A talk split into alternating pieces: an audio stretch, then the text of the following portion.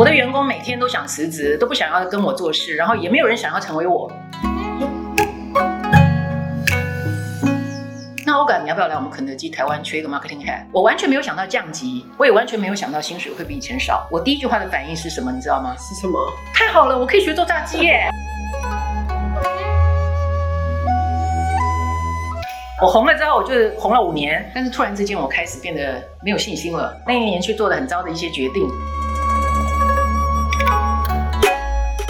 我本来自己做自媒体是无心插柳，不小心为了公司的原因，然后想要把自己的品牌带进到我的自媒体。后来阴错阳差，我离开了。那既然有粉丝，我就继续做我的自媒体。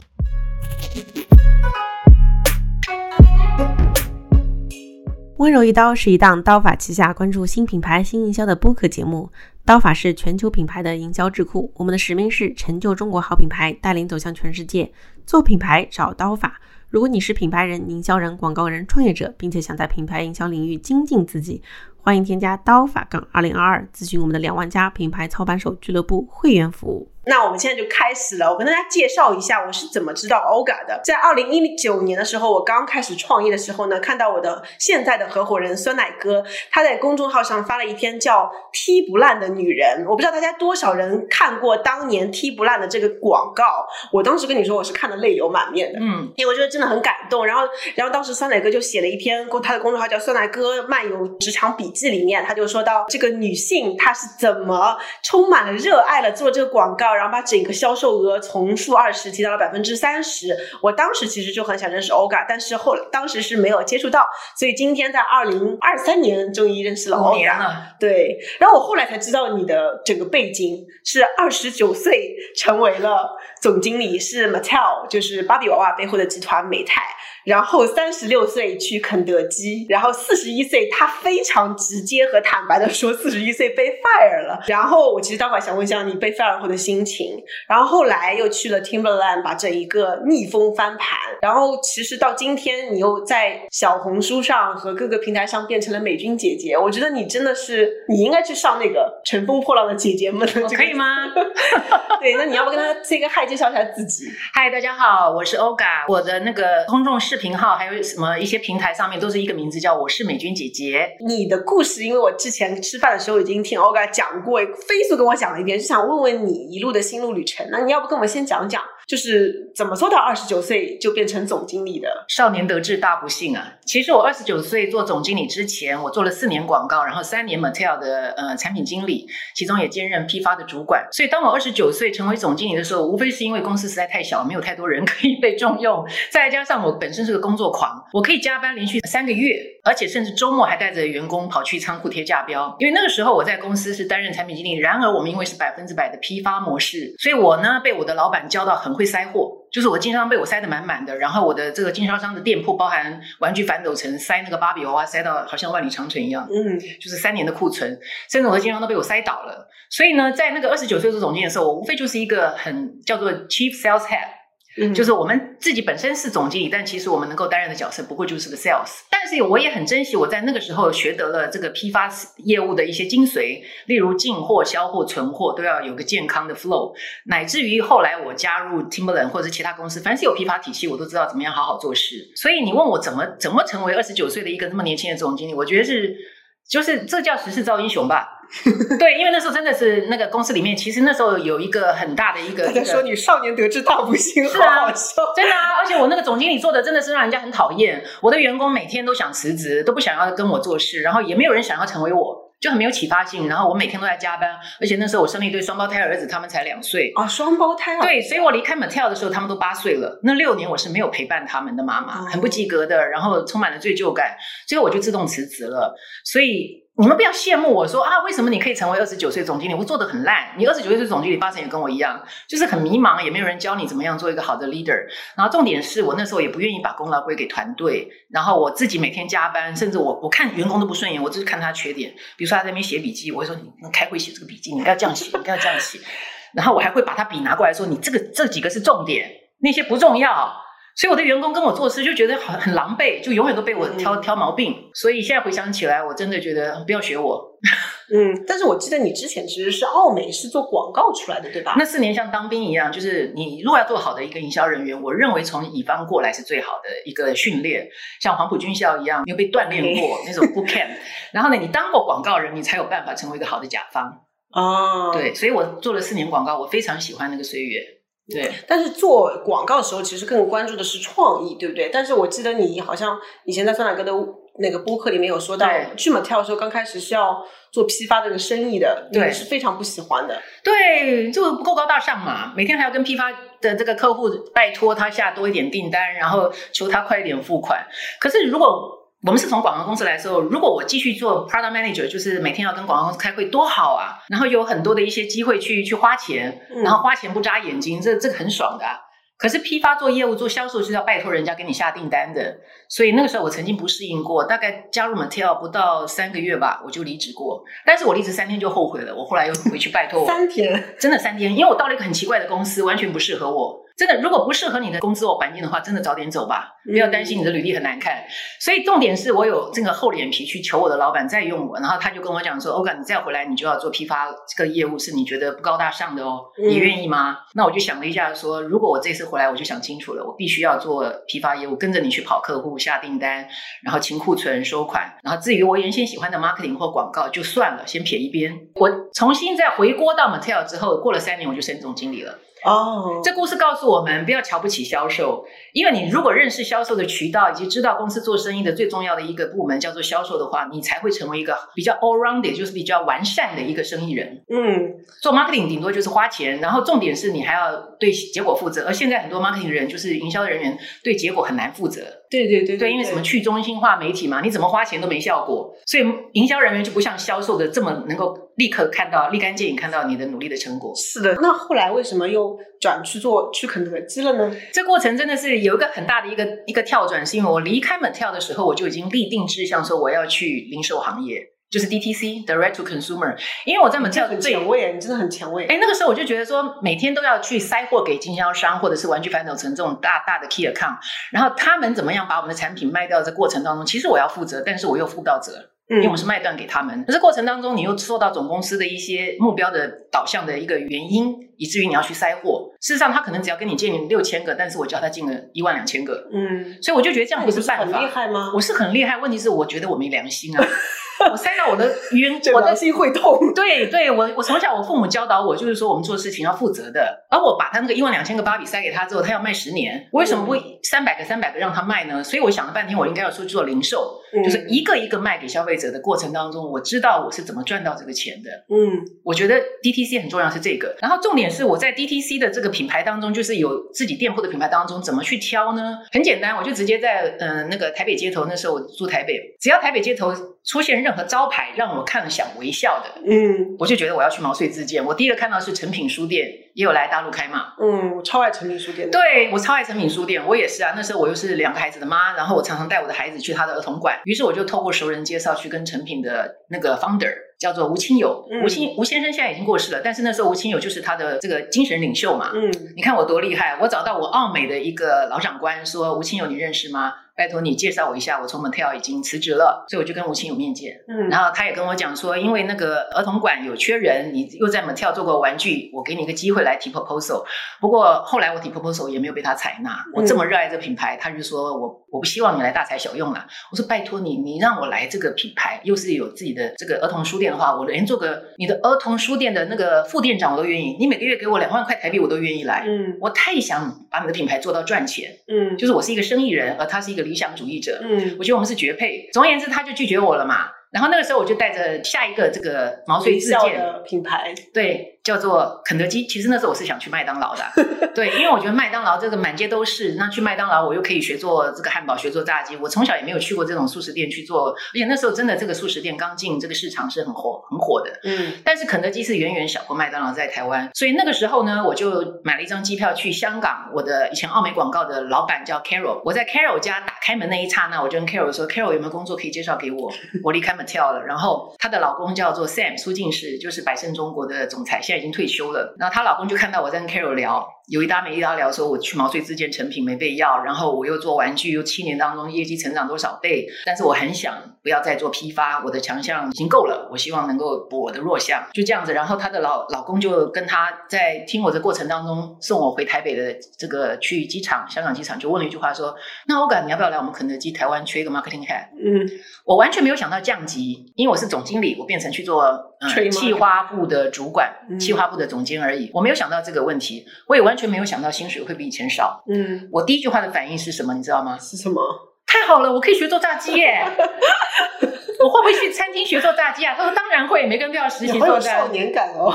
我真的觉得太好玩了。虽然我不吃素食，但是我、嗯我为了这个牌子给我机会。然后重点是，这是一个是一个 distant number two brand。嗯它不是 market leader，因为市场的领导者是麦当劳，而且它是三百多家店，嗯。我们肯德基只有一百多家，当时，所以我是它的三分之一，嗯。所以就要更要用 marketing 的一些强项，所以我就加入了肯德基，就很过瘾，做了七年的事情。你觉得就是这种挑战感很所以挑战感，回答你的问题说为什么我会进肯德基，其实都是毛遂自荐过程当中一路就是不能讲过关斩将，就是有人就在你面前，他就看到你，他说那你要不要来肯德基？所以我应该要跟你的所有的一些网友讲，你们想要做什么事情，就用心去追求吧，不要想那么多，也不要得等着猎头来找你，你自己就是自己最好的猎头，我觉得。有人说刀姐怎么带台湾腔？我说我跟北京的就是北京腔，什么是台湾腔啊？什么是台湾腔啊？大家说姐姐真的好有趣，充满自信，充满魅力，主动。你看那么多人夸你，你什么感觉？很开心哎、你知道吗？这叫那个红气养人。我每次看到这些赞美哈，在我的那个自媒体，我都觉得我每天都好开心啊！这么多人喜欢你，对不对？嗯对我其实想问你问题，就是 DTC vs 批发，你觉得最大的感受上、体验上或者做 marketing 上不同是什么？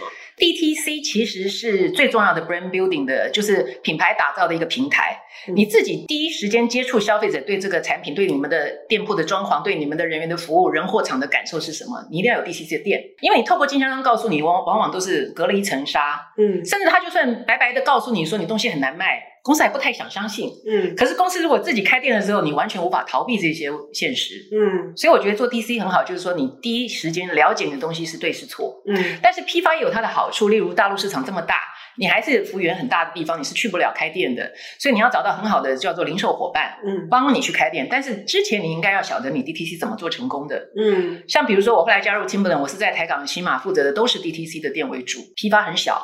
结果被调来大陆的时候，因为批发比较大，嗯，那我老板就讲说，很好啊，你在那四个市场把 DTC 的一些模式告诉大陆的零售伙伴，就是我们的经销商，像刚才讲那个百丽啊，就是我的合作伙伴。我甚至还把他们带到台北去看一些模范的一些 retail 的店，怎么做 CRM，怎么开什么 VIP 茶会啦，或者是什么贵宾之夜，就这样。所以它唯一的不同就是一个是自己做，一个是透过别人做，其他的通通都要负责。也就是说，如果今天我透过经销商去帮我们开店，他每一个芭比娃娃、每一双 Timberland 的黄靴没卖掉，其实都是我的事，我还是要想办法嗯去打造我的品牌，去定对价钱，然后让他们能够赚到钱，不要随便打折卖掉，是这样。嗯所以你之前就努力塞货，所以你从 DTC 你就要 end to end 负责。你对跟我说你要做高客单是吗？对，其实我在那个 DTC 的这个这个日子哈，就是在肯德基是第一第一个舞台嘛，就是 end to end，我该这样子形容是很好的，就是说我从一开始我要卖什么样的产品，以及到最后卖掉那一桶炸鸡、那一盒蛋挞，我都要负责到底，包含这个店铺所有的运营啊，然后开店之后怎么装潢啊等等，所以这过程当中就会有很多的一些学习，所以从 DTC 可以变成一个更完善的生意人。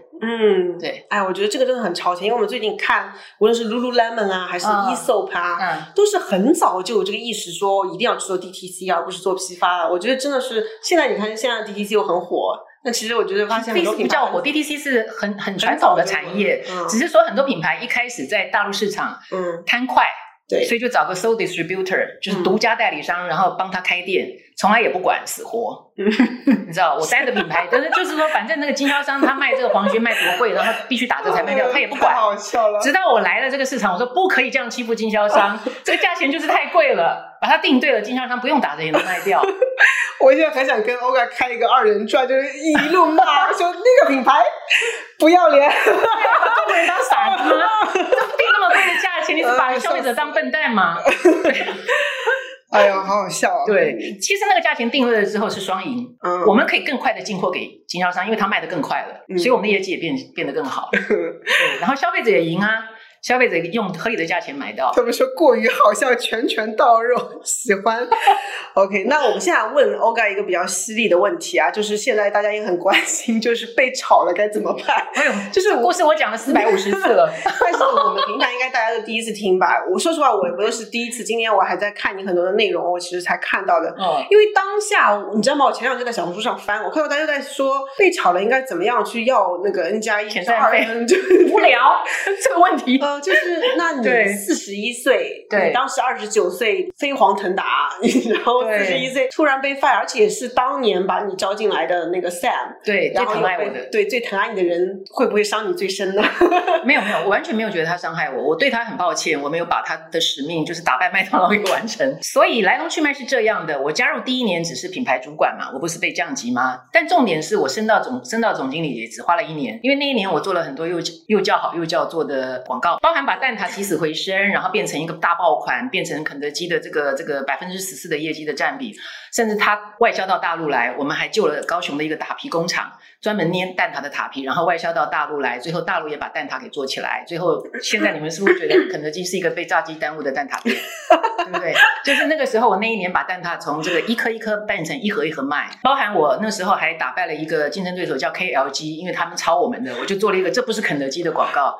我结果我一直在旁边笑，笑什么？因为你的你的你的整个气场很很很可爱。你继续，你继续因。为我每次讲到这个，我就觉得特别兴奋。我的人生当中有这么多代表作，我觉得此生无憾了。总而言之，我被升了董事总经理，就在 Year Two 第二年。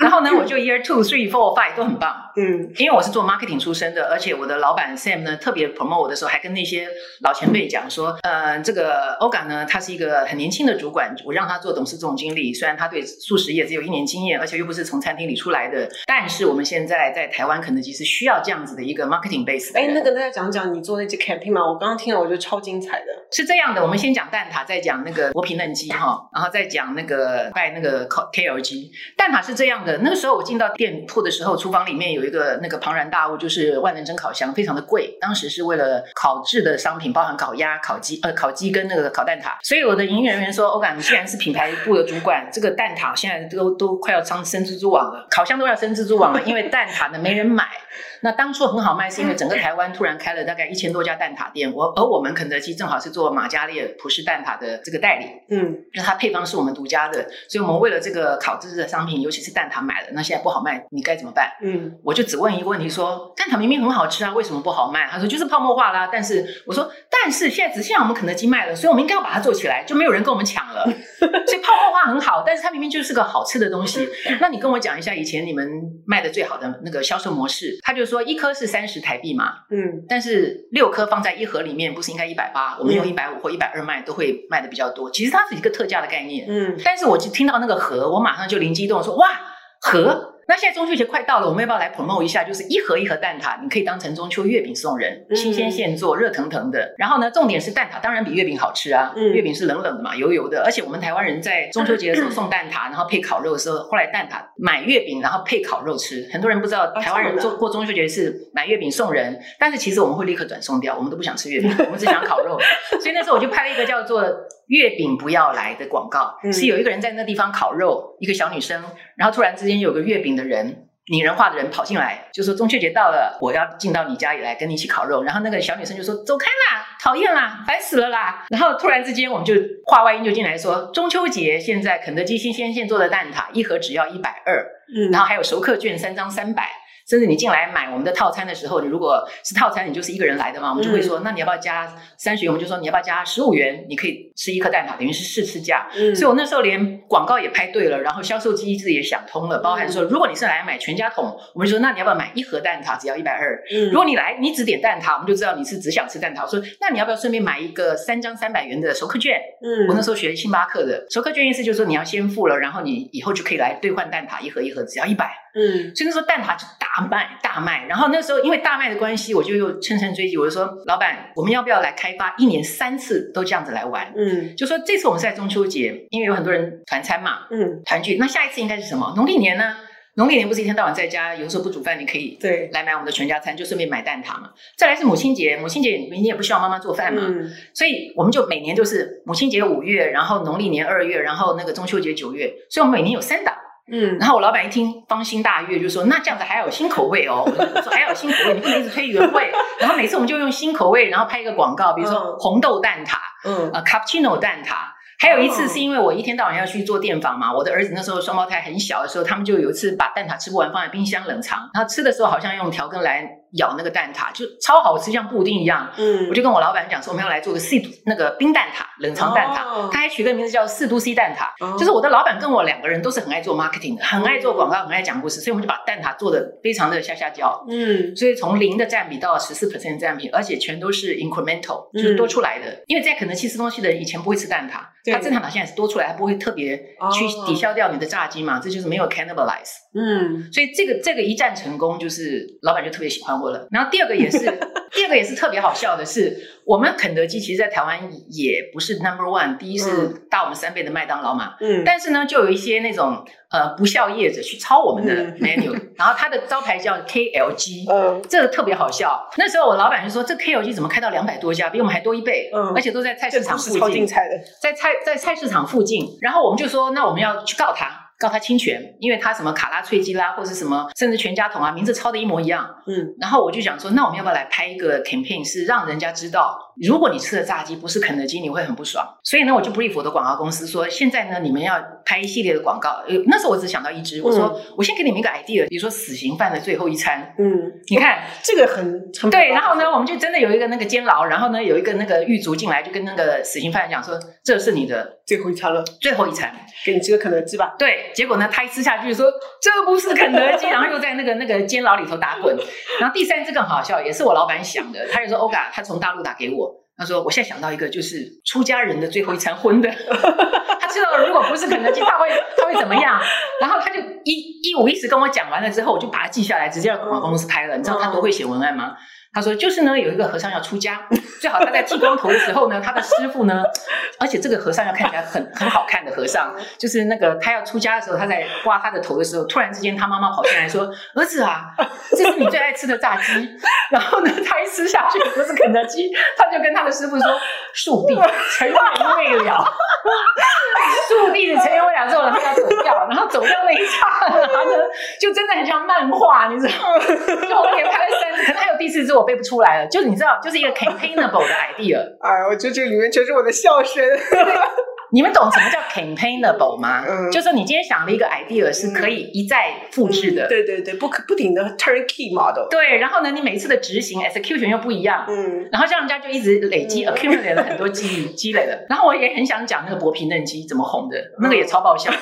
其实呢，肯德基有两肯德基种炸鸡。麻烦来赞助我们这一首，现在超想吃肯德基哎，。我们应该要发一些 coupon 券，哎呦，我笑得眼泪都出来了。那因为那时候肯德基最最好卖的是卡拉脆鸡，就是果粉啊，然后厚厚的，吃起来脆脆辣辣的嘛。嗯但是其实肯德基爷爷当年发明的不是卡拉脆鸡，他发明的是原味鸡，就是那个。就是它的那个果粉哈，就是不一样，是有肯德基的那个爷爷的配方之外，还有它的粉呢，并不是那么多脆脆的东西，然后它是用真那个真空压力锅炸出来的，所以它的皮比较薄，然后看起来有点烂，但是你咬下去其实是比卡拉脆鸡好吃的。而那时候我在念那个 EMBA 嘛，然后每一次周末在念的时候要点餐，他们为了捧我的场，都去说：“那我们今天来点肯德基。”我跟他们说：“你不要再点卡拉脆鸡了，你们为什么不试试看原味鸡？因为我们公司的餐厅的工读生都是点原味鸡，而不点卡拉脆鸡。原因当然是除了它好吃之外，哎，是因为其实我不知道哪个是卡拉鸡，啊，我只知道吮指原味鸡。那就是纯子原味鸡。对，但重点是我要跟你讲这个洞察是怎么来的，就是我在促销人家不要去点卡拉脆鸡的时候，我是说我们公司工读生都会吃原味鸡，哦而那个原味鸡为什么工读生想点？其实除了它真的好吃之外，还有一个很好笑，因为它太难卖了，所以做出来的东西过时不就得丢掉，所以他们员工餐都去吃原味鸡。嗯那也因为这个缺点，就是老是做了没有卖掉就要丢掉，所以我老板就给我一个任务说，原味鸡应该应该要把它炒起来，因为这是我们肯德基的开山始祖嘛。我就跟我的老板讲了这个故事，因为广告公司提的脚本超无聊，我就跟他讲说，其实我们这样子一直讲原味鸡的配方或者是肯德基绩也是很无聊，嗯就老王卖瓜。但是有个洞察是这样的，我就讲演别的同学点，然后我怎么促销，然后他们就说哦好啊，那工读生都点，那应该是好吃的。你知道我老板就想说，你这创意策略很简单啊，就是原味鸡就是内行人的炸鸡嘛。哦哦，他他也很反应很快，对我跟我老板真的是黄金搭档，嗯我每次说一个洞察，一个好笑的事情，他马上就可以 take。变成一个很好的策略，嗯然后 campaignable，然后他说这就是内行的炸鸡嘛。那现在我们叫广告公司提一个内行的炸鸡的脚本，结果广告公司就很方便了，一下就做出来了。你知道那脚本是什么？就是呢有一个小女孩，大概只有幼稚园大小，嗯幼儿园哈，我们讲幼稚园，她呢绑了两个小辫子，然后站在肯德基的餐厅，她就说我要点薄皮嫩鸡，哎，我忘了讲原味鸡，后来我还改名了，叫薄皮嫩鸡。啊，我那时候还跟我老板还有广告公司讲说，我们叫原味鸡听起来就很原味，就不好吃。但是我们应该把它缺点讲成优点，就是它就是那个皮那么薄，嗯但其实薄皮是好吃的。嗯，然后它吃下去特别嫩，所以我们后来取个叫薄皮嫩鸡，而不是吮指原味鸡。嗯重点是那个小女生一点了薄皮嫩鸡之后，你知道发生什么吗？那个脚本里面就是有一个餐厅的经理就站在柜台说：“啊，您真内行！”就跟他敬礼，意思就是说内行人来了，即使是一个小朋友这么小，在那地方你在柜台都要跟他敬礼，就说嗯您真内行。嗯就这样，然后那一只片子又大红，嗯然后原味鸡就很好卖。重点是我有个餐厅呢，一百家餐厅我常常去光临嘛。我有一家餐厅在台北的一个美食街，然后有一次我坐在那个地方，因为我要看一下这广告的效果，没想到我有个店长非常的认真，那个餐厅经理他买了一个钟，就是那个酒店里面不是会有那个柜台有那个钟吗？嗯，欧洲酒店都有嘛。他买了那种钉的钟，就说只要任何客人，不管他是不是小女孩，只要点那个呃薄皮嫩鸡，他就按一下那个钟，叮一下，然后就跟他说：“您真内行。”然后呢，后面的餐厅的那些备料的人就会一直说：“内行哦。”你知道整个餐厅就像如鱼得水的那个故事一样，就变得很有节奏感。很有层次感，所以我就那天一直一直在那边拍那个照片，然后我就告诉 Sam 说：“这个太好笑了，就是我们餐厅有一个人这么自动，就是真的对客人敬礼，是学我的脚本。”这个让我觉得好好海底捞哦，就是很很容易抖音上面火，对，他就是叮，然后他们那个客人被敬礼，您真的好像都被吓一跳，嗯就怎么跟广告一模一样。然后重点是后面还要再讲内行哦，内行，您对真内行，然后 就有这个画面已经出来了。反正那个 idea 我就不要讲了，就是一直可以无无限延伸下去，对对对。我得把它拉回来一下。对，所以我就红了。我红了之后，我就是红了五年，然后呢，红到一个爆，最后呢，老板觉得说他一定要打败麦当劳，他在大陆都打败麦当劳了，所以他希望台湾也打败。嗯结果怎么打败呢？他就给我钱，给我人，包含更多的广告预算，然后更棒的人才。他调了很多大陆最会开店的、最会做营运的，嗯然后最会这个、最会那个的，所以我的团队超赞。嗯但是突然之间，我开始变得没有信心了。哦你很难想象啊、我什么都有了，然后我那一年去做了很糟的一些决定，包含我很多事情，我想的很快，我马上有一些决定，但是旁边会说，那欧感，你要不要想想，你是不是要在深思熟虑一下？嗯因为 Sam 说你不够深思熟虑哦。嗯然后呢，你要多想一下。后来我就多想一下，都想到错的去了。啊 比如说点个套餐加九十九送个哆啦 A 梦，这九十九已经做了七八年了。嗯但那时候因为我们玩具做的太贵了，成本太高了，然后最后我的财务长说你要不要定一九九？我说套餐才一三九，你叫我定嗯加一九九台币啦，谁要买呢？他说那你做个测试嘛，而且你那么会做广告，说不定一四九也有人买。嗯后来我做了测试，一四九还是没人买。我说你看一四九跟九十九，九十九还是最佳定价，对虽然那个成本快要到九十九了。总而言之，光那么一个简单的一个决策我都下错。我最后听了财务长的话，然后被我老板骂到臭头，就是我那时候常常被当众被被骂，被 PUA 啦。然后我就觉得我自己很惨。然后到了第六个月，我一直都做的是烂广告，包含广告公司我都想要 fire 又不敢 fire。嗯。每天只会骂他们，就那时候快要发崩溃，就是每一支广告你拍出来，你还要花十倍的钱去打，嗯。但是都是烂广告，所以那时候我很多直觉都没了。然后哎，怎么会直觉就没了呢？应该是我有直觉，可以叫他们重做。譬如说我干脆换掉广告公司，也是一种直觉，要有决心，要有魄力，或者是应该是像那九十九块，嗯。你甚至不需要直觉，都有数据告诉你一定要定九十九。嗯。我觉得是因为那时候公司有个策略，就是要发展人的弱点。哦。我的短板就是我说话太快，我想的太、哦太快。让，你补短，对我在想的想的太快，所以我的确是不够深思熟虑。嗯但是有的有的品牌是要往前跑、往前冲的，嗯你一天到晚叫它刹车，那刹车皮会断掉的呀。对呀，而那时候肯德基其实是要往前冲的，可以试错。嗯但是我在试错的过程当中呢，我又一天到晚被提醒说，你快想一下，我感觉你是不是一个不深思熟虑的人？你说对这不，就是 PUA 吗？没有 PUA 的人其实不是我老板，是我整个团队都在 PUA 我了。每一个人的 自我 PUA 吧？对，每一个人都会讲说，欧感，你要不要想一下？包含财务长也会 PUA 我啊，嗯你不够深思熟虑，要不要卖卖一九九啊、一四九啊，干嘛的？嗯所以到最后，我自己也 PUA 我自己，对我就是这么差，我想的东西都是不对的，我就每天这样子惩罚自己。最后呢，我就恨不得跟我老板讲说，你让我回去做 marketing 好了，我不要做 MD 了，我不够 qualify，而且我让公司一直都每个月都达不到业绩。嗯但是没想到我还没来得及提，他就把我给 fire 了。对，然后呢，他他是在餐厅笑中有泪了。我他是在餐厅经理年会，在海南岛，我记得很清楚，在 Sofitel 我都知道，Swiss 嗯 Hotel 很棒的 hotel。嗯他就说晚上呢，那个餐厅经理年会，我们可能看几个节目之后就没事了，你到我房间来。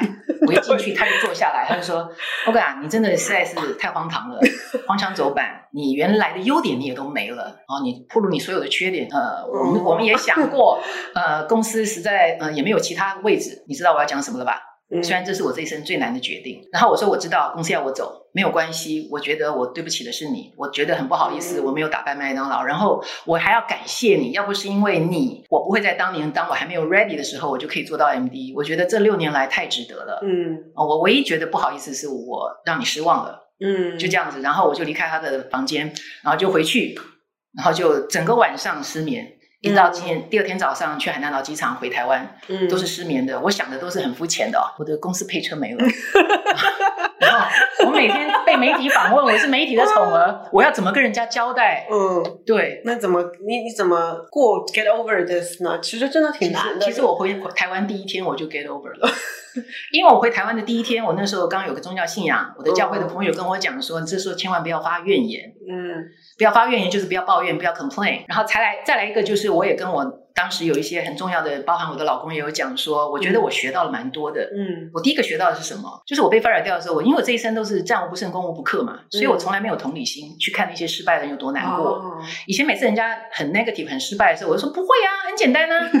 但是现在我终于知道失败的感觉有多难受了，所以我觉得我会变得更有怜悯心。嗯那再来，我觉得趁这个机会也可以安静一下，我可以帮我老公顾他的 SPA。所以就在那那个时候，我真的也陪着他一起创业了五个月，嗯但受不了每天吵架。所以夫妻同做一个事业真的会吵架，所以我就又出来找工作，然后正好猎头就找到我去 Timberland 了。对，那那你现在回头来，会不会觉得其实每个人其实应该把公司应该把你的长板拉长，而不是去叫你补短板，对吧？对，这就是我进 Timberland 之后做这么开心的原因。嗯，而且都会有好成绩，因为我都只看我员工的优点，嗯然后他缺点的话，尽量不要让他伤害到团队的精神就行了。嗯，然后我也包装我的 Timberland 的一些呃主管们成为明星、明日之星，可以 step up 上来接班我，还包含我整个团队都是明星团队，所以我后来被调到香港、新加坡，甚至调来大陆都很快。真的，啊，还有我我可以好早下班，然后业绩还做得比以前肯德基更容易，就是因为这些人就会拼命做，然后很喜欢变成我，所以他们也真的就是很认份的去尽他们的责任。然后我每天好早下班，因为他们知道他们的努力会被我看到。对，就是找找对了人，就一切就都都觉得都对了。对我还要讲个很好玩的事情哦。嗯，你说，我为什么后来呢？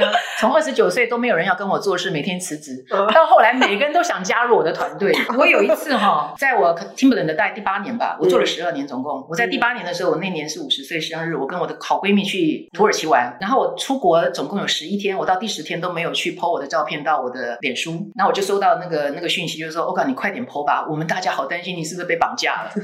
我说没有啊，我不 PO 的原因是因为有人告诉我我在度假，但你们在辛苦上班呢、嗯，我不要让你们觉得对对对，很不甘。你知道他们怎么说吗？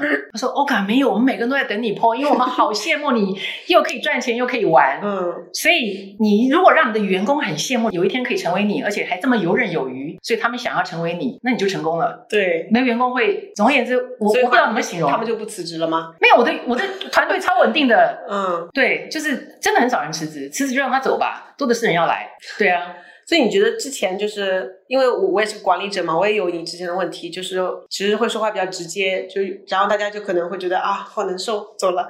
那你后来你从刚开始大家都都受不了，到后来变成这样，你觉得最最多变了是什么呀？最大的变化就是我后来有跟我的肯基老板成为 family friends。我有一次去他家吃饭，我就有跟他讲说：“Sam，你知道吗？你当初帮我开除之前，其实你已经有给我很多警告，说这不过只是一份工作嘛，嗯为什么我要把自己逼成这个样子？”嗯就紧张到怎么怎么讲呢？就是那时候有点叫做呃患得患失，嗯以至于我变成一个没有信心的总经理。那我当然应该要被炒掉了，我真的没有办法带领团队。但是我加入 Timberland 之后，我就告诉 Sam 说：“你知道吗？我现在想到这不过就是一份工作，嗯我不要那么在意说这件事情答应了公司老板，然后做不到会怎样。我给团队的一些无情的压力，反而会让他们更做不好。嗯我反而觉得说做不到就做不到嘛，嗯我的团队反而会做得更厉害。嗯因为他们说真的啊，OGA 会保护我们，即使我们今天 promise 一个两两倍的成长，那做不到我们会不会炒掉？我说做不到就做不到嘛，我又不是没有被 fire 掉。总而言之，我反而扛起了了那样子的一个压力之后，大家其实做的很开心。嗯后来 Sam 就跟我讲说：“你终于学到了，那不过就是一份工作，你何必把大家逼成这个样子，或把自己也逼得变傻了？你知道？是的，是的，你刚刚说，我觉得说的特别对，就是我记得你在播客里面有讲过嘛，你说就是允许自己做不到嘛，就是这个月做不到，那我下个月做到。对呀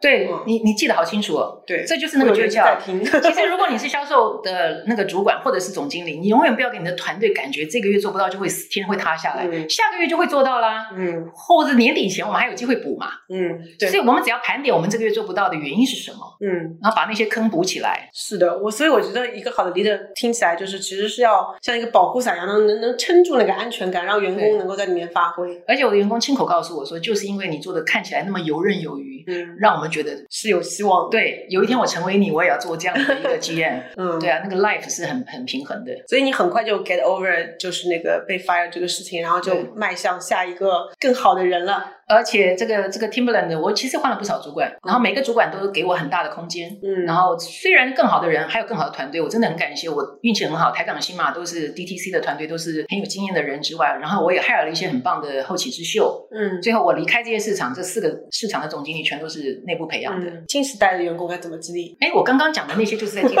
激励他们啊！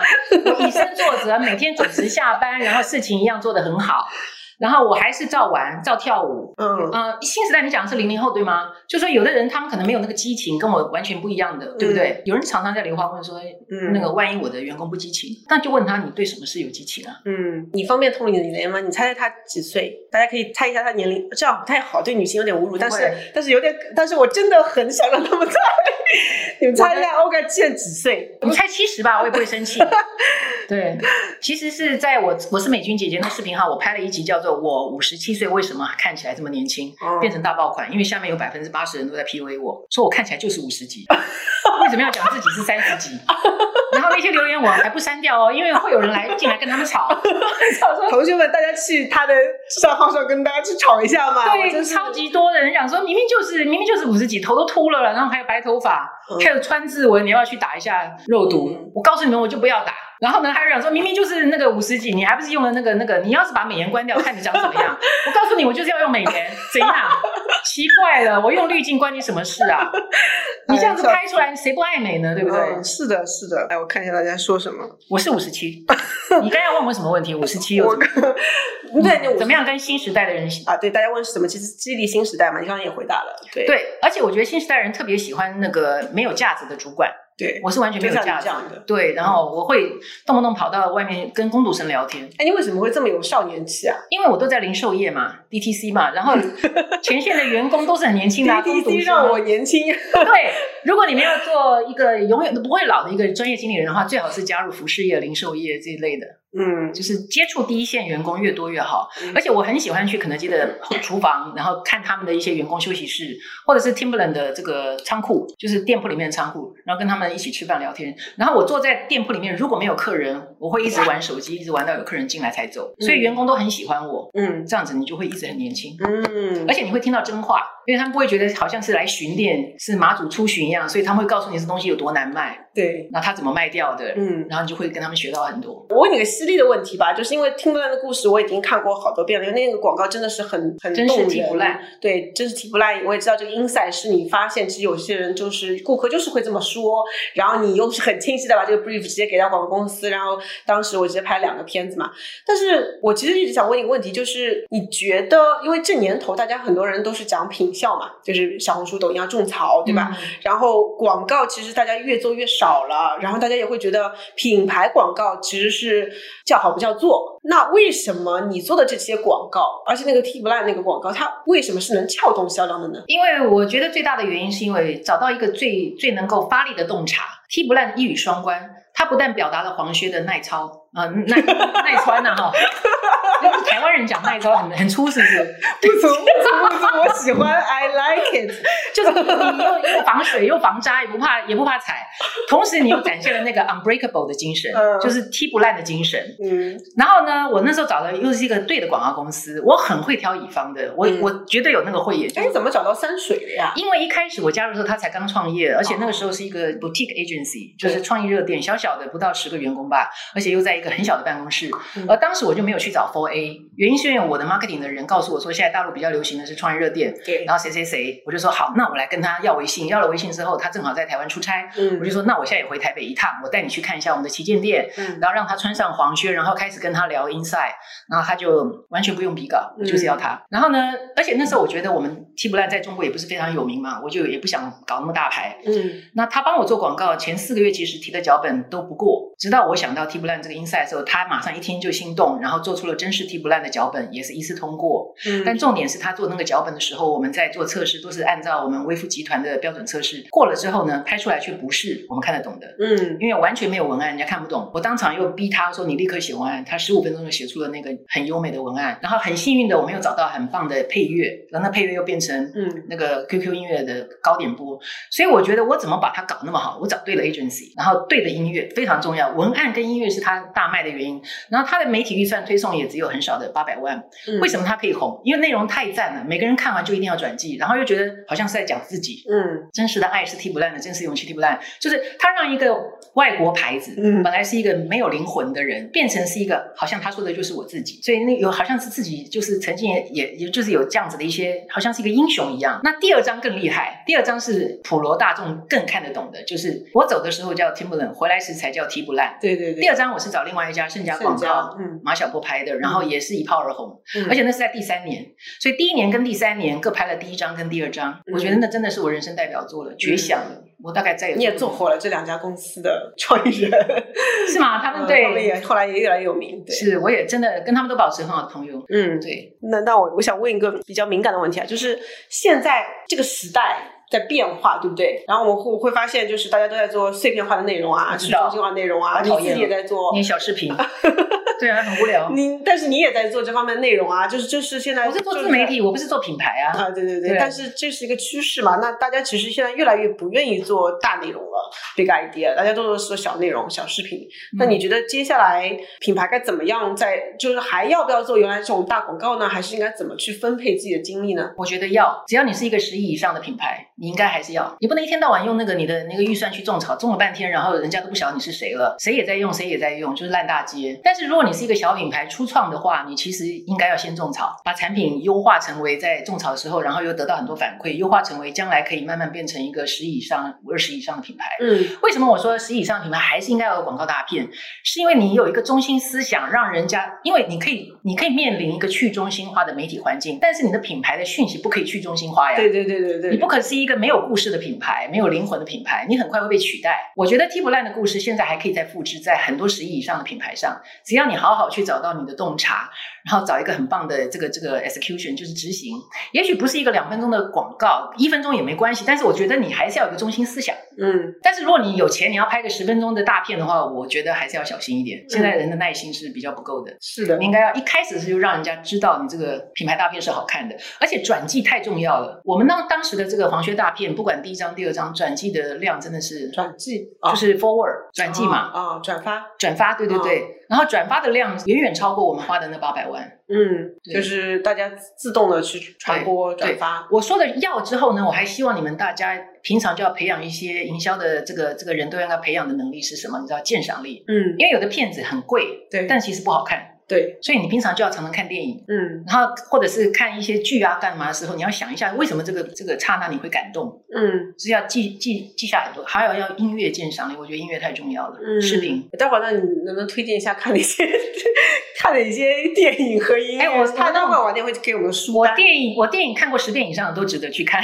哦，真的啊、么《阿甘正传》啊，你们都很爱吧，嗯对不对？然后还有什么？还有很多啊，比如说女性应该要去看一下奥黛丽·赫本的老片啊，嗯你就看到那个时代的女生有多么的优美，嗯，。对，就是那么的可爱，那么的哎，那我问你，你之前做的这些片子，呃，感觉那些洞察都是随手就来的，对，那你到底是怎么来的呢？其实你们都可以有这个洞察，就是你平常跟人家聊天的时候，就要很全情投入看人家的眼光。到底你在讲这件事情的时候，人家想不想听？或者人家在讲的时候，人家眼光是这么的火热，你为什么不把它记下来？嗯说这个 moment 是它是被 trigger 的，嗯或者是 barrier。我其实每天都在看这两件事，trigger 跟 barrier。嗯，这个英文很好记，trigger 就是那个机关枪要那个扳机嘛，就是说什么东西像那个扳机一样，你一扣它马上就可以嗯爆发。就亮了，对不对，嗯那什么是 barrier？就是你在那边讲自说自话，没人要听，嗯他也不不想买，对，甚至他买第一次他就不想再复购第二次。嗯为什么不买？我很喜欢问这些问题。你为什么想买？就我从肯德基时代，我就就常常坐在餐厅里面发呆，然后看一下客人，然后我我我有时候会穿着那个餐厅那个经理的制服去擦桌子，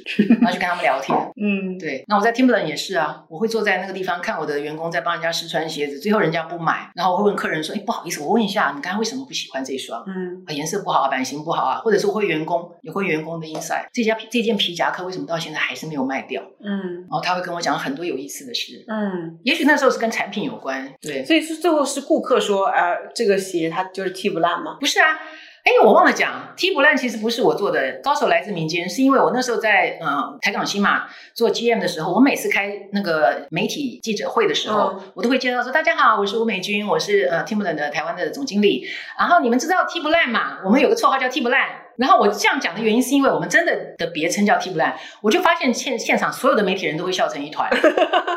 哦，你就找到笑点了。对，嗯我就觉得这个人点，你只要讲一个东西，人家点头如捣蒜，应该就是对的洞察。嗯，对对对，你们就是踢不烂。对对对对，然后最最可贵的是，它是一语双关。嗯比如说你叫耐克，耐克没有什么意义嘛，对阿迪达斯也没有一语双关。可是正好踢不烂跟 Timberland，因为 Timberland 很难发音嘛，嗯。所以华人市场都喜欢把它，而且有些人因为发不好，他不好意思叫 Timberland 的英文名，嗯，所以他更喜欢叫踢不烂。对对对对对，嗯，所以你们也可以看一下，你们有没有什么那个品牌，人家都怎么叫你，嗯。是可以发力的。当然最好是一语双关。嗯，我觉得这几个 tips 非常好，就是真的是真的是来自于最最简单的，其实最基本的洞察。对嗯对，而且你要很喜欢跟第一线员工聊天以及顾客，嗯我最喜欢做这件事情了，马上就有动作。像那个蛋挞，我就是跟运营运人员聊，我说那你们以前怎么样好卖？他说一盒，我就想到了中秋月饼的 idea。嗯，你觉得营销人的出路到底在哪里？我一定要点一下题。那今天我们我聊了这么多，嗯，我想说，有些东西是呃是你的热情，是你的独一无二，是你的机遇，但是不是每个人都有你这样的这个思路机机遇。对，那你觉得现在大环境也不是特别好，那你觉得营销人到底会有哪几条路呢？你觉得？我觉得营销人，我本来回答你说来做网红吧，嗯 或者你你有讲说做微商嘛，嗯我觉得很有道理。我们这两个答案你们可以参考一下，因为营销人本身对品牌是有敏感度的，对社交媒体或是现在最新的媒体的一些运作是有经验的，你也晓得怎么样的爆款啊会会被做出来。当然你也可以上网搜一下，但不要学。就像刚才刀姐讲的，我本来自己做自媒体是无心插柳，不小心为了公司的原因，然后想要把自己的品牌带进到我的自媒体，后来阴错阳差我离开了。那既然有粉丝，我就继续做我的自媒体。但是我告诉你，我这三个月来，我也曾经经历过你刚才讲的，真的很冤枉。就是我也像一般营销人的想法，去看一下别人的视频号，怎么样做职场博主啊，什么女性博主，然后我也去那一直刷。刷那个什么什么小红书在那边讲说，一定要写这个爆款的标题，嗯一定要一开始要怎么什么要要分段。我后来看到我焦虑爆了，你知道吗？我焦虑到说我永远做不出这些东西来。后来我说算了，我就做自己。嗯我觉得我的东西是读者爱看的，我才录，嗯而不是在那边自嗨。然后或者是说，我觉得今天这样子写标题，真的是我要讲的东西，而不是标题党。我就这么写，嗯就老老实实写你想讲什么，你想做什么，然后当然有一些巧思在里头。嗯，所以营销人要做什么啊？就是好好做网红也不错啊，然后做微商也不错啊，然后另外一个就是营销人不要那么快裸辞，拜托，因为我觉得我们还是有很大的市场，尤其是中国大陆，真的有很多的一些国内的品牌，我真的很棒，我我都想去当他们的 GM，但是没有人要找我。对，有有有，今天听完，估计很多人都要来找我了，邀请你了。对，嗯当顾问也可以了哈。那重点是，我觉得国内有太多很棒的品牌，他们应该有更大的潜力，甚至可以走到国际。所以营销人不要随便乱裸辞，机会很多的。嗯，大家应该很想知道欧感的书单吧？我的书单哈，回答大家哈。我推荐五本书，如果你是 marketing 的人的话，第一个是我前老板就把我 fire 掉，但是我跟他现在是 family friend，叫做苏静士写的《正路》，就坚持要走正路哈。正当的道路，然后它是副标叫做《我在百盛餐饮二十六年的感悟》。这本书太棒了，我每次一看，我就觉得又回到我在当年肯德基跟他做事，非常过瘾。而且他每一篇都很短，一定要看。然后再来是品牌的技术跟艺术，是叶明贵写的，他是我哦叶明贵奥美的老长官。因为品牌的艺术与与技术呢，叶明贵本身就是一个很棒的广告的高人哈，然后他把所有他这个三四十年来对很多大品牌怎么样去诊断。